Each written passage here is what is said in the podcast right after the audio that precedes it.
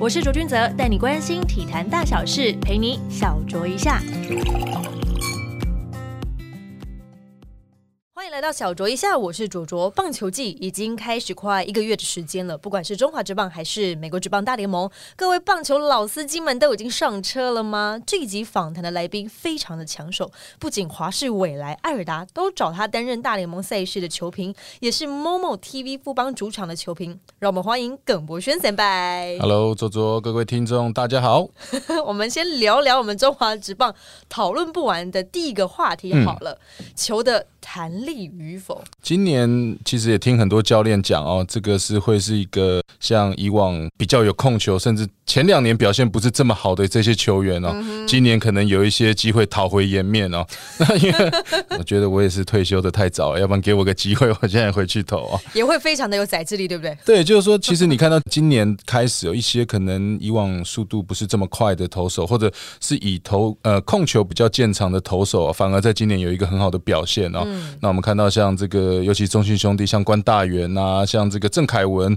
郑凯文又可以重回到这个对，重回到这个先发行列哦，所以都有关于说，哎，今年这个球比较不谈的一个情况啊，在这个杨将部分，你可以看到今年其实有相当好的一个主宰力哦，变得好像杨将也不太闪躲了。去年的一些杨将感觉可些勇于对决了，对，去年一些杨将感觉投起来还要这种闪闪躲躲的哦、有点怕。对，那尤其去年在看呢，就感觉哎，目目前不是零好零坏吗？怎么大家都觉得是在投两好球哦？一开始就投的边边角角啊。对，那尤其呃，今年的不管是比赛的一个速度，甚至说是一比赛的一个状况啊，嗯，其实都是这种低比分的。嗯，不过反观来讲，今年的打者就稍微可惜了一点哦。我们就不会看到，就是像全雷达满天飞的前几年那种，连大联盟打者都赞叹的数据。嗯，对，对啊，因为我觉得其实像这样子，谁伴你这样播下来，你是真的觉得很有感觉，还是教练跟你回馈的那些内容？呃，当然我自己也觉得，第一，我说比赛速度嘛，那不会像说呃每一局都有比较多的一个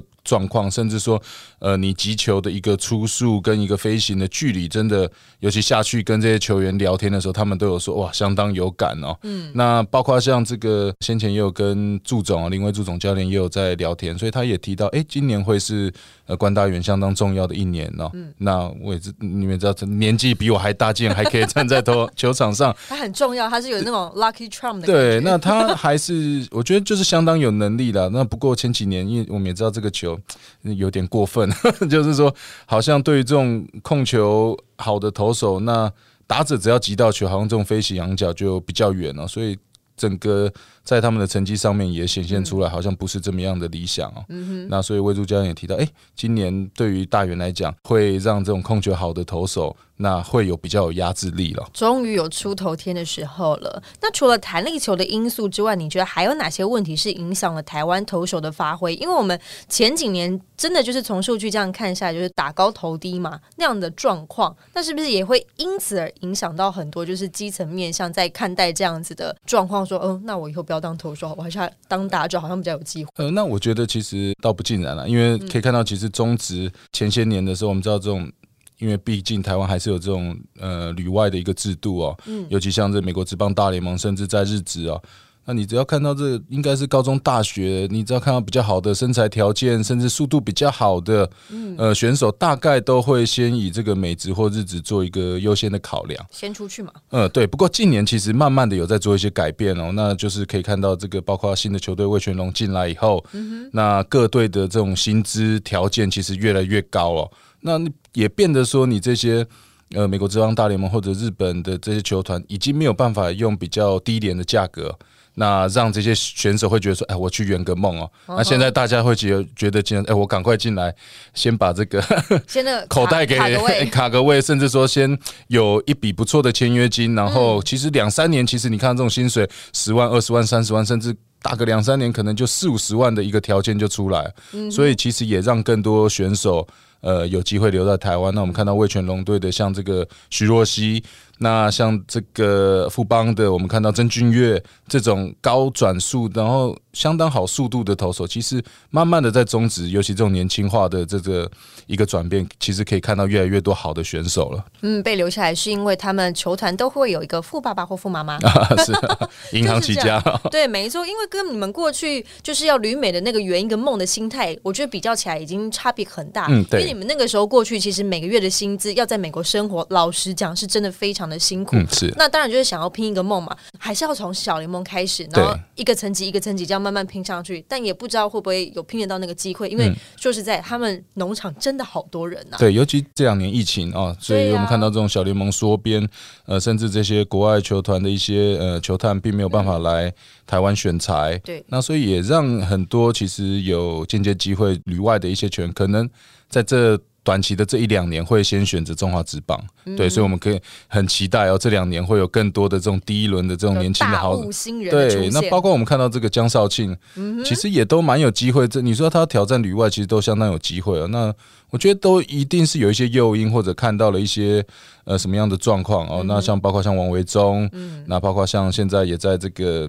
跟着魏权的这胡志伟，其实这都是相当好的投手。我觉得今年的选秀，大家可以来好好的期待一下哦。好精彩，感觉第一轮就会厮杀的非常的激烈。我非常的期待，说接下来这些旅外归国这些投手们，到底还会把那个薪资的上限推到什么样的一个高度呢？但我们聊回到我们神拜的身上，因为你从二零一六年开始就担任了 Fox 的球评嘛，你目前为止播过印象最深刻的一场比赛是哪一场？最有印象，我还是对于这种教师队的球赛啊，尤其这个。季后赛对，就是说季后赛去年这个面对到道奇队的时候，Tatis Junior 打了一个中外野的这个。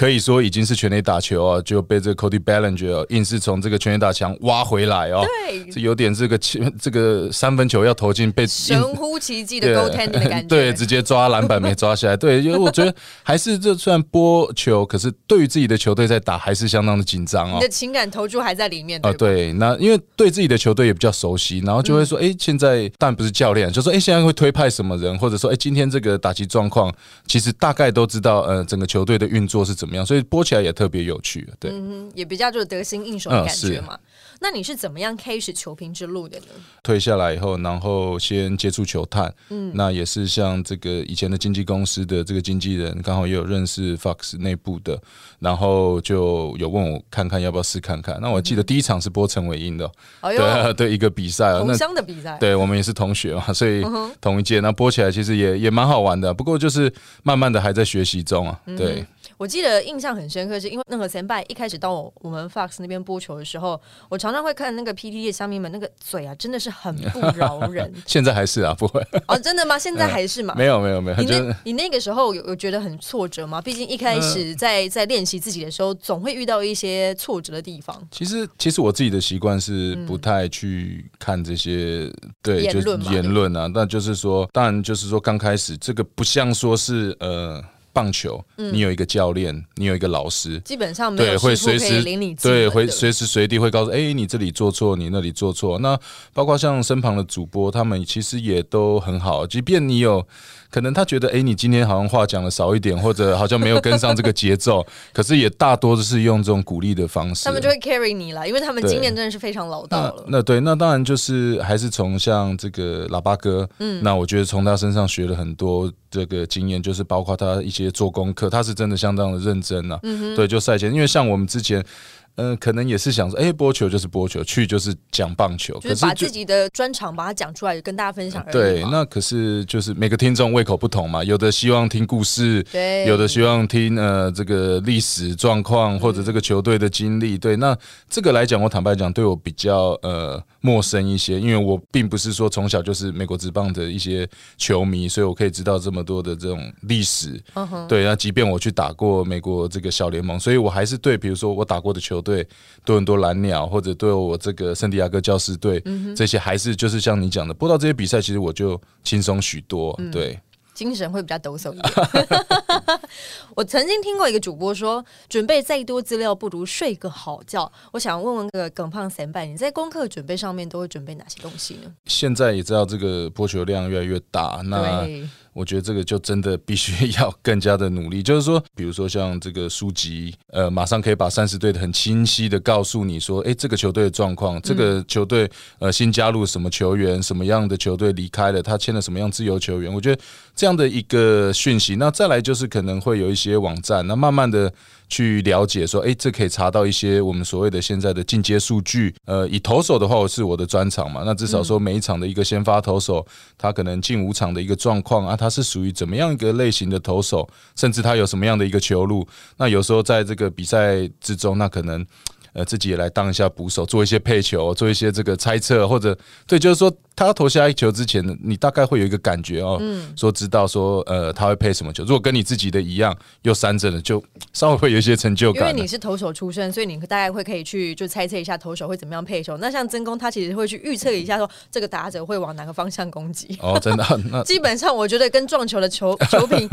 要很像，而且都预测的还蛮准确的。那如果要你推荐，就是这些棒球迷要在星球季可能有一些什么书籍啊，或是网站啊，可以快速的去搭上这台就是棒球的车的话，你会推荐哪一本书？嗯，像我最近买了一本书 啊，我有一点忘记是 MLB 的吗？呃，对，他是写一个好像 M MLB 二零二一的一个观战观战圣经。对对对对对，我也特别的找了好几个书局哦，可能销售太好，真的卖超好，真的真的被我挖到了一本啊。我觉得有一点这种解救我 的这种感觉哦，赶快把每对这个资料全部刻有时候这个比赛太空的时候，把它赶快翻一翻，看一下有什么样的一个资讯呢，可以分享给各位球迷。嗯哼，也跟大家补充说明一下，因为耿博轩前辈他以前是旅美嘛，之后回到台湾的时候，他是先在蓝牛熊，那个时候还不叫蓝民国桃园嘛，对不对？对，那时候是在蓝牛熊，然后再到中信兄弟，基本上在中华职棒是效力了七个球季。嗯，但是呢，在告别职业生涯之后呢，马上哦就挑战了教士队的球探，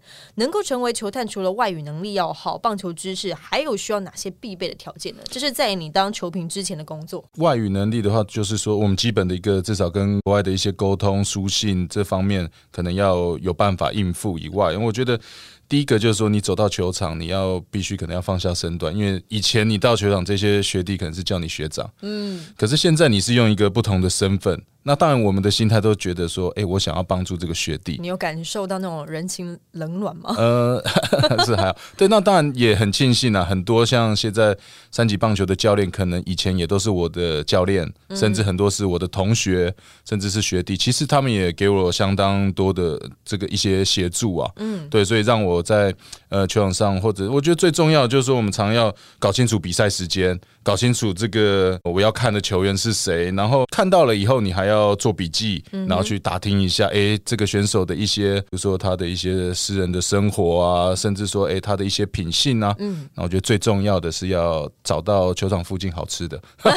对，这个是重点吗？啊，是你看完球，你必须要喂饱自己，因为因为常我这包括我的这个老板，他们也讲，你看了一整天球，你可能要连续看三四场的一个比赛啊，那你必须要好好的慰劳自己，好好吃顿饭。这是 这是教师对老板对你的要求啊？不是，就是说大家对，就是说大家球探也会有这种一个心理，就是累了那么久，那去吃饭，好好好的放松一下，然后再消化一下这些比赛。对，因为一场球赛真的不是一个小时或两个小时，有时候真的会很长。对，那你看，有时候我们看一些这种高中比赛，可能快的话两个小时、两个半小时，甚至三个小时。嗯哼，那你想想看，有时候比赛八点就开始，那你要做到最后一场，可能是下午的三点、四点。你大概一整天都在看电影的那种概念，对，一整天都是 对，就是在 在在在看这个比赛，对。看大家分享一下球探的主要工作内容好了。除了就是在现场，就是观察这些球员们，你自己作为球探，你自己有哪些评分标准？对你来说是非常重要的部分。最基本的，我们知道说，先到这个球场上，第一，我们先看一下重要的位置。我们知道，可能现在大家比较选的位置，头补、中外野、游击手、二垒。我们知道这种中线的，我们就比喻说，这种中线的这些球员，还是目前呃各个球探或者各支球队比较需要的这种选手。那看完以后，我们可能就看一看他的。先要了解一下他的身形、他的身材，我们常讲的运动能力也是相当重要。嗯，那他有没有什么特殊的技能？比如说，他这个人可以把球打得很远，这个人可以把球投得很快，他的手背特别的好，或者他的一些临场的表现非常的。呃，跟人家不一样，相当冷静，他可以控制整个局面。嗯，对我觉得这样都是呃这些球探在关注的地方啊。甚至如果你有时候关系到比较一些小细节，可能会诶看一看，诶他跟这些自己的队友的一些互动是好的还是不好的？嗯，对，其实这些都是蛮重要的啦。因为在比赛的过程当中，你可以去观察到这些东西，但你刚刚其实也有提到他自己私底下的一些就是品性啊、个性等等的这个部分，你会怎么样去取得这些资讯呢？或者是说？你会去在乎他们在学校里面课业的成绩吗？嗯，如果你有办法知道是最好。当然，这个球探这个工作就是我们常讲，有一点像这种侦查员。你搜搜寻到越多资讯，嗯，对你想要拥有这个球员的时候，你越了解。就像你要结婚嘛，哦，你如果对，如果你对，如果你越了解你的男朋友啊，呃的话，你可能这个。出价的时候就会更放心一些，对，完全可以理解。是对，大概就是这个 这个一个方向啊。对，除了球探之外呢，你还担任了少棒、青少棒跟青棒这三个不同层级的教练。你怎么看待台湾近年这些不同层级的球员的态度？因为我曾经真的访问过，就是现在我们都知道嘛，高中选秀进去的球员真的很多，是不具名的教练跟我说，这些球员态度。真的有的时候不是这么的好，呃，因为你怎么看待？因为毕竟我现在是呃少棒跟青少棒，青棒还没接触到。那我带的是属于这种社团性质的一个球队，所以比较不像这种竞技球队，每天都在训练。所以我觉得这个跟以往我们的那种好像每天都在一起啊，然后好像刚 刚像你这样讲的，就是。好像在学校的品性有可能会影响到学校，这样我觉得这些社团的呃小朋友是比较不一样。不过我在这个对他们的要求还是一样很严格，就是说，嗯，你们不可以是一个学校的麻烦制造者。那学校有什么需要的时候，我们我们这个棒球社的永远是站在第一线。哎，你要搬，就是说尽量配合，就是出公差了，出公差一定是 我们棒球队的这个第一个举手。对，那抢着做。那当然还是有。呃，一些老师发觉到，好像这些小球员看到教练的眼神，或者是这跟教练讲话态度，跟一般这个在课堂上不太一样，好像比较。会尊重一下教练，所以毕恭毕敬。对，所以我们常常就是会接到很多投诉啊。对，就即便我们不是学校的所属学校的一个老师啊，会是希望你们去指导他们呢，还是去纠正他们呢？当然是纠正啊，就是说，呃，他在这个不是好言相劝的感觉了。就是说，在课堂上好像品性上有一些问题，甚至说，呃，功课最近可能落后的比较多，或者像妈妈可能就说啊，她连续睡过头好几天了。然后或者是说每天上课都迟到，或者说功课不写完，嗯，对，这诸如此类的状况，那我们就会说，OK，那你就是停止练习，到你把这些呃不好的习惯改进了、纠正了以后，你再继续回来。因为我真的社团性质的就不像我刚刚讲经济，就是说你可能会把这个当做往后的你一个职业，而你只是在一个国小、国中一个一个过程，就是你只是在做你兴有兴趣的对一个兴趣的事情，你不用把它看得那么认真。对，当然很多小朋友会觉得说，妈妈会说。你教练，我儿子真的要把他当做直棒要打？我说，嗯，他还有一段距离。我觉得你会很诚实的说吗？当然啊，对啊，对，我觉得就是也不用拐弯抹角跟他讲。我觉得不要给他们不切实际的期待，不要给他太多的信心。对，所以当然就是说，在球场上还是鼓励他们啊。那就是说，这个只是一个，我觉得就是一个团体的学习的一个地方。对，哇塞，我怎么觉得你接触了基层之后，好像变得比较像保姆一点点？是什么样的那个客诉都要就照单全收。的感觉啊，不过你你面对不同层级球员呢，在规划上面、训练上面。会有什么样特别不一样的地方吗？嗯，比如说他们刚接接触棒球，那我们还是以这种最基础的方式。那当然以我以往，比如说刚卸下这个球衣的时候去教这些，就觉得说啊，怎么你们差这么多啊？怎么这个都不会啊？那个都不会啊？那就对他们期待有点很高。对对对，就是啊，这个你们来参加棒球，你们应该有要有这种基础的能力啊。你是那时候蛮失望。对，那以前我 我就说，哎，那这个。呃，所谓的这种会长啊，我就说，啊，会长，我们检视怎啊，来者不拒，只要你想参加棒球社的都来，哦，不像以前我们棒球队是有甄选，对，是甄选的，嗯，所以来的这个必须这种，尤其里面对到不同不同层级的小朋友，嗯，有时候带起来是真的比较辛苦，所以我还回去这个问这个现在在龟山国小带球李正达教练，因为他是我启蒙教练啊，我国小就是福林国小，然后他都是铁的纪律，我问他说，那我到底要怎么教这些小？朋友，所以他就给了我很多的一个方法来带这些年轻的小朋友。最主要就是一些基本功，对。哦，但你不可能把就是以前启蒙教练铁的纪律那一套啊搬到现在的会被克诉，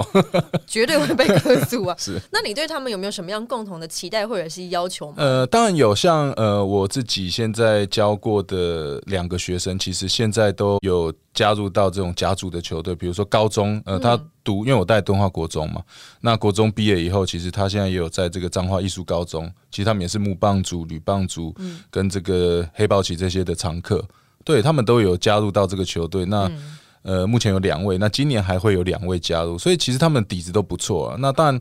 呃，以在站在教练的角色，当然是希望他们有一天可以把他们所学的，甚至他们的兴趣，嗯，最终可以当做他们的职业。那我也是跟他们讲，因为课业上可能不是每个人都这么好，那他们可以借由这个运动来帮他们。就有点像我们以前提保生了，就加分了，对，帮他们加分，说至少你呃考上的是一个公立的高中，那如果大学的时候，如果你又可以读一个公立的大学，球技上可能没有这么好，那现在我们知道有很多这种运动防护，或者是这种体能教练，或者以后当裁判或这种记录员，我觉得都是一个相当不错的出路，至少是还是跟这个棒球相关的一些工作。嗯哼，你曾经也说过，说其实应该要在这个三级棒球的这个阶段，应该要把课业给顾好。这是不是有一些切身的经验可以分享？呃，对，当然就是说，以前以我们小时候，大概我是四年级下学期开始打，那那时候大概就是早上是正常上课，那可能下午就开始这个练习了。对，所以。很多课业就比较没有办法跟上啊，尤其早上的时候，我们还可能还有一个晨间的晨操。嗯哼，那练完以后，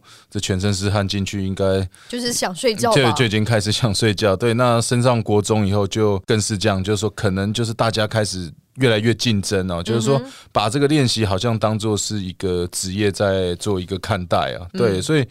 呃，我觉得真的是蛮可惜的，就是说国中、高中的六年。并没有把说除了棒球以外，感觉上在课业上比较没有学到这么多的一个知识。嗯哼，对，那包括像这个，我讲虽然你讲英文，这个英文还是我还没打球之前呢，这我妈妈花钱给我去这个补习班补习。哦哟，对，超前部署。对，那所以进到这个国中跟这个高中，其实这个上课的时候就比较停摆一些了。对。哦。哦，原来是这样，不会啊。那之后你旅美之后，你还是要把这些就是过往的记忆它重拾起来，对不对？对，还是要继续的进阶。对，因为如果说要你呃，现在回想起来，那个时候在学生时期，你有没有比较真的对什么样的课业会比较有兴趣的吗？还是有对一些，比如说老师呃，上课比较有有趣的吗？对，那我也有一点忘记。不过有几位老师就是说，他对于我们来讲的话，他就。让我们去了解比较多的一些事物，就不会说只单单讲这个书本上面的事情。那甚至也是用他这个课堂的时候，可能跟我们聊一些史诗或者棒球，对，让我们接受。因为我们知你知道华兴中学是比较封闭的，对，我们是一个礼拜六天要住在学校，对，然后没有电视，然后只有报纸，对，所以我们知道这个资讯是。从老师告诉你们，对，可能要念一些武侠小说，要开玩笑的，对对对，所以就是其实这些老师不错啦，对，就是呃，因为他们因为华兴我们知道是以前的话是育幼院跟这个棒球队各一半嘛，嗯，所以老师都把这些小朋友当做自己的小孩，那我因为我们吃住都在一起。对，所以我觉得这些老师真的都相当的好。对，由此可知，其实大家也不要觉得说，老师们看到了棒球队就觉得说他们就是太累了，不想要上课或干嘛。其实你只要用。比较好的表达方式，他们其实很愿意去吸收这些东西。对，当然，我觉得还是有读的很好的，华兴也是有这种台大毕业的这种学长哦。嗯，那甚至在社会都相当出名的一些这个学长，他们在科学上，像以前还有保送这种师大的啊，像曹总，应该好像我记得他就是师大毕业，他是师大毕业，对对对对，所以他们我觉得真的很厉害。他跟我妈好像是就学学长学姐，真的，对，还是同届，我忘记了。好，但。我记得你也说过，因为旅旅美时候的队友啊，有一些其实也是哈佛的名校大学，就是毕业。他们为了圆大联盟这个梦想，是放那个本科系的相关职业。但是呢，他们比较不怕就是失业或者被试出这样的状况，因为他们还有其他的工作可以做。其实，在台湾就比较不同，离开球场要找其他工作，相对就是困难许多。你认为台湾球员退役之后要跨出棒球界的机会高吗？嗯，我觉得并不高啊，因为我们看到很多其实都是还是回去当这种基层教练。对啊，对，那其实都带的蛮辛苦的，因为如果你不是我们现在知道这种可能是要这种专专任教练、这种专聘的教练，可能才会有一些保障哦。对啊，而且现在又少子化，这种专任教练的缺又更少了。对，所以我觉得呃，像美国这些大学，其实他们。呃，读的一些科系可能都跟棒球比较没有关系，呃，他选一些他们自己喜欢的科系哦。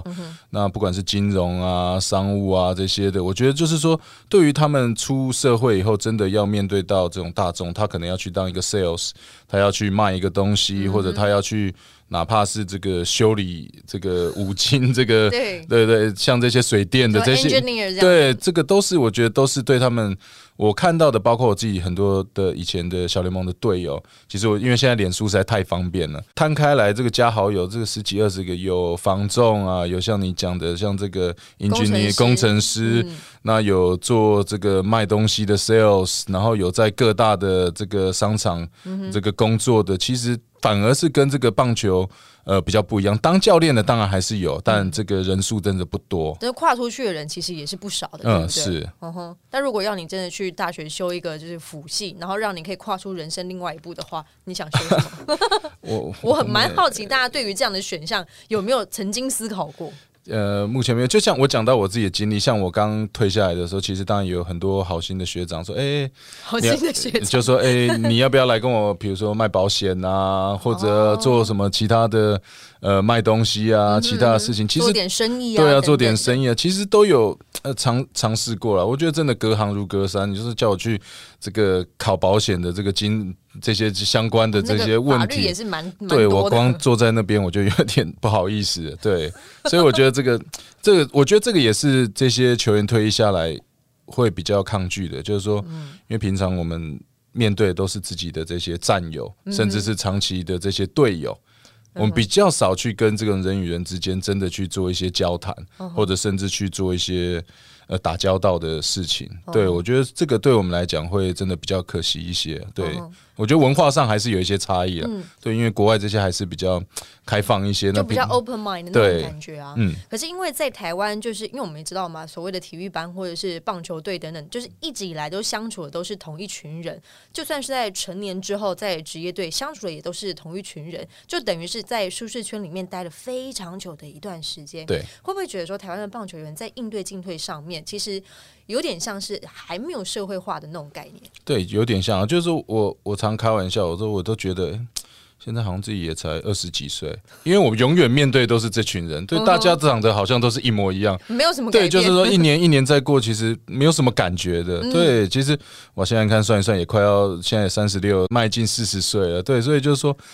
真的，这个我觉得棒球圈有点像是这个 自己的一个小型社会，对小型社会，不像一般的就是公司行号，你可能身边的就是同事啊等等，他们会来来去去，会有流动，你会觉得说哦，我在这个公司待了多久的时间，你会有那个时间感。对，在棒球圈里面，好像这个时间感没那么重。对，那所以像我自己跨出来，比如说当球评、当球探，甚至教小朋友，我觉得这个就是不断的在学习啊。你每一次不，就像你有去一些公司播球，哎，你有可能。接下来就离开或者没有在那边，我觉得每一次每一次都是这种新的一个学习啊。当然，你有遇到很多学生，你有遇到很多家长，你需要跟他沟通。对我觉得这个是平常我们我就讲了说，就是开始学习的。以前你打球，你面对只有一个人，就是总教练。嗯，对你就是这个关系要打得好一点点，巩固好。然后其实有的人，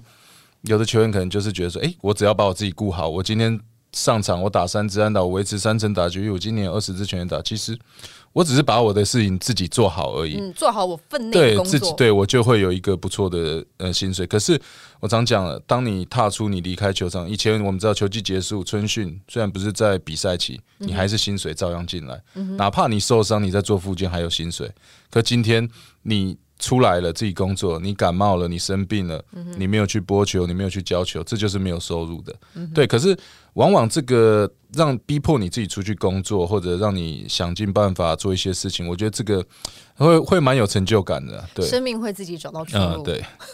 这样做一个注解，这样子合理吗？好，除了球探。然后教练，然后球评之外呢，其实恰棒球学院想要推广的，这就是社团棒球发展的一个概念。你在当中也扮演了一个要角，嗯，是什么样的角色呢？呃，其实像恰棒球学院就比较不像社团，因为社团是比较属于学校，嗯，那恰棒球学院比较属于我们现在了解这种社区的一个棒球哦，社区棒球对社区的话，就是说假日的时候让小朋友来参加这种课外的一个学习哦，那。我讲到说，这种社区的一个棒球就有点像国外。国外的时候，你可以看到为什么这些运动员其实他学的不是只有棒球。你知道，我们棒打棒球的，可能国小开始打，一直到大学毕业，你就只有接触棒球。你没有对你没有接触其他的运动啊？你以前打个篮球，教练说你脚有有本事，你给我扭到看看。你这次报名你就不要报了。可是这种国外不是啊，他是让你去尝试篮球，你去尝试 football，你去这个 hockey，你去做一些这种各各种不同，甚田径各种不同的一个运动。那最终再让你找到说你最最喜欢的一个运动。那恰棒球学院就是像在推广这些棒球，尤其恰恰学长自己这个曾经也到美国芝加哥去。呃，学习了一些这个美国的一些棒球的一个经验，那他也发现了自主训练是相当重要的一门课程哦。尤其到我们可以看到现在这么多球员有办法这种用这么快的速度的进步，我觉得自主训练呃跟一个自我管理，我觉得跟以往真的现在已经是不同的。那恰棒同学院可以刚刚讲到，就是恰。恰恰学长这边，呃，把他的一些训练计划，那甚至安排了很多有经验的一些教练，甚至都有职棒经验的教练，然后在这边希望可以把这些呃，不只是棒球观念、棒球的一个训练，甚至真正的这种美国社区棒球的一个概念，来传给这些小朋友。嗯哼，等于是非常多面向的，因为社区棒球是一个概念，另外一个是。真的是比较专精的一些技术跟训练的过程来去做分享嘛？嗯，对。那那有限定年龄吗？或者是？呃，其实没有啊，就是说，呃，大概我们现在收到最小，应该我记得是有差不多五岁六岁。对，其实很多这五六岁还没有国小吧？对，幼稚园其实他们天生就已经很有一个很好的能力。嗯，那我们知道，以像这种比较美国社区棒球，大概都是这种爸爸。就是几个爸爸这样约约来来带球队，但在台湾其实以往也是很多这样子来呃成立这个社区棒球。不过在这个他们年龄慢慢往上的以后，他发觉他要给他的一些比较好的一些观念比较不足啊。毕竟这些爸爸可能也在平常就只是玩棒球，对，或者是用 YouTube 上面搜寻一下怎么教 教小孩哦。是，所以最终还是会把这个小朋友送到像这种恰棒球学院里面来做一些这个团体的训练。最终其实我们刚刚讲到，不管是是这个球场上训练，有时候这种团体的一个训练也是相当重要啊。就是说，个棒球员好的一点就是说。出到社会很容易，有时候比较容易跟大家融入的是，因为我们常有已经有这个团体的团队的一个生活，所以我们在这边也很要求小朋友这个团队的一个生活，快速融入大家。对，就是说，呃，犯错或者失败了，或者发生失误了，不要用这种呃责备的这个口语哦，比较多的是用这种鼓励的一个方式哦。在台湾发展这个社区棒球，目前为止你们推动上面有觉得非常的困难吗？呃，当然就是说，我们知道以往棒球，就我刚刚讲到，爸爸带到这个公园去打球，一个小时不用花钱，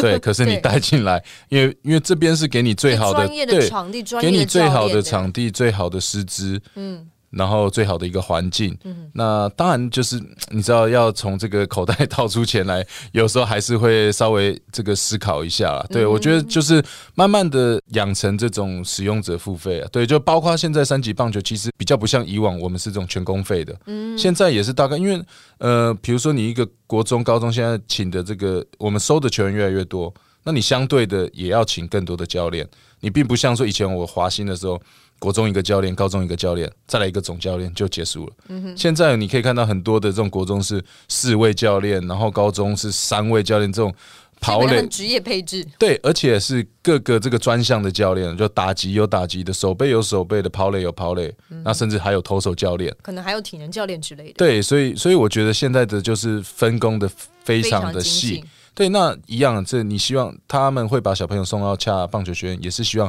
呃小朋友可以进步，然后可以学到一些正确的观念。不过现在都还在这种推广，然后慢慢的在呃让更多地区，像因为现在是位在这个龟山区，那比较靠近林口的一个地方，那也希望可以慢慢的呃把恰哥的一个这个对于棒球的一个精神，然后希望可以让这个林口地区的这个。呃民众们来知道这个地方。对，嗯，受惠在林口的地啊区的乡亲们，而且拿身份证进来还要打折。身份证进，